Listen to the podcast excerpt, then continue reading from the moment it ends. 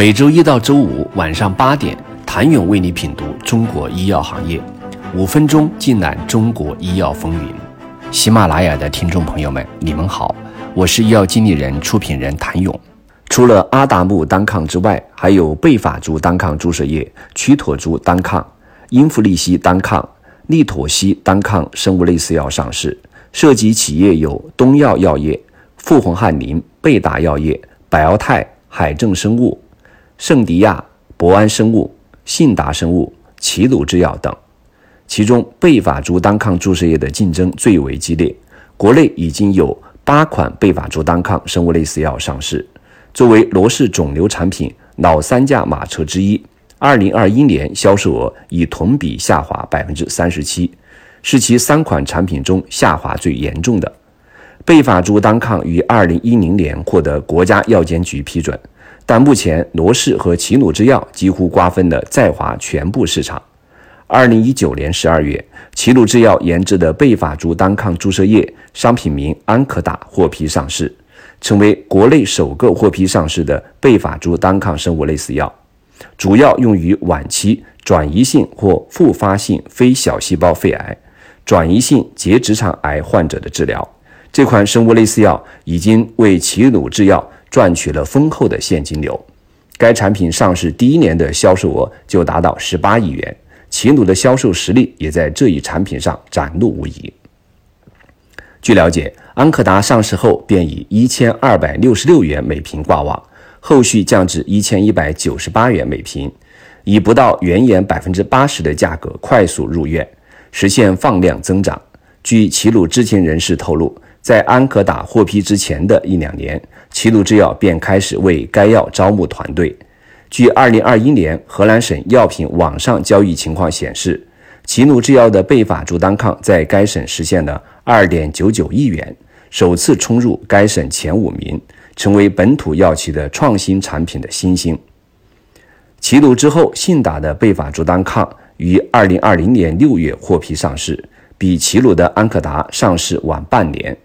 信达生物在二零二零年一月将贝法珠单抗生物类似药美国和加拿大商业化权益授权给一家美国公司。同年六月，国家药监局批准了达优酮第四个适应症的临床申请。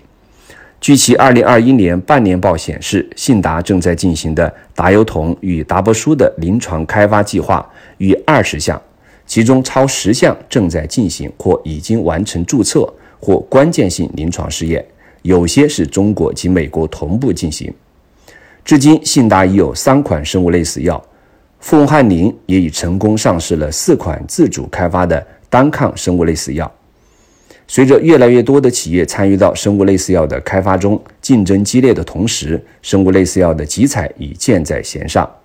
二零二一年二月十八号。CDE 官网发布生物类似药相似性评价和适应症外推技术指导原则，为生物类似药细分领域的产品研发和适应症外推使用正式提出明确的监管要求，属于生物类似药的一致性评价政策正式发布。业内分析认为，该政策的落地在为生物类似药集采铺平道路。二零二二年二月举办的国务院政策例行吹风会上。国家医保局副局长陈金普表示，药品集采将在化学药、中成药、生物药三大板块全方位开展。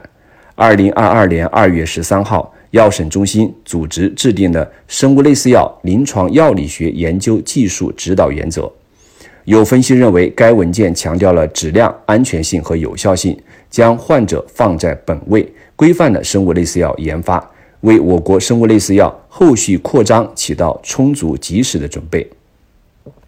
集采是必须的，降价也没有悬念，只是时间问题。但与小分子药物相比，生物类似药作为大分子药物，尤其是大分子的抗体药物，在研发成本、产能等方面均有很大差异。在研发投入上，生物类似药的研发耗时往往需要五年到八年，投入的花费也在亿元级别。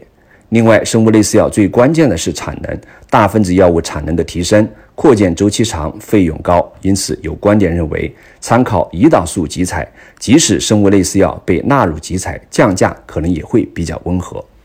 谢谢您的收听。想了解更多最新鲜的行业资讯、市场动态、政策分析，请扫描二维码或添加医药经理人微信公众号“医药经理人”——医药行业的新闻与资源中心。我是谭勇，明天见。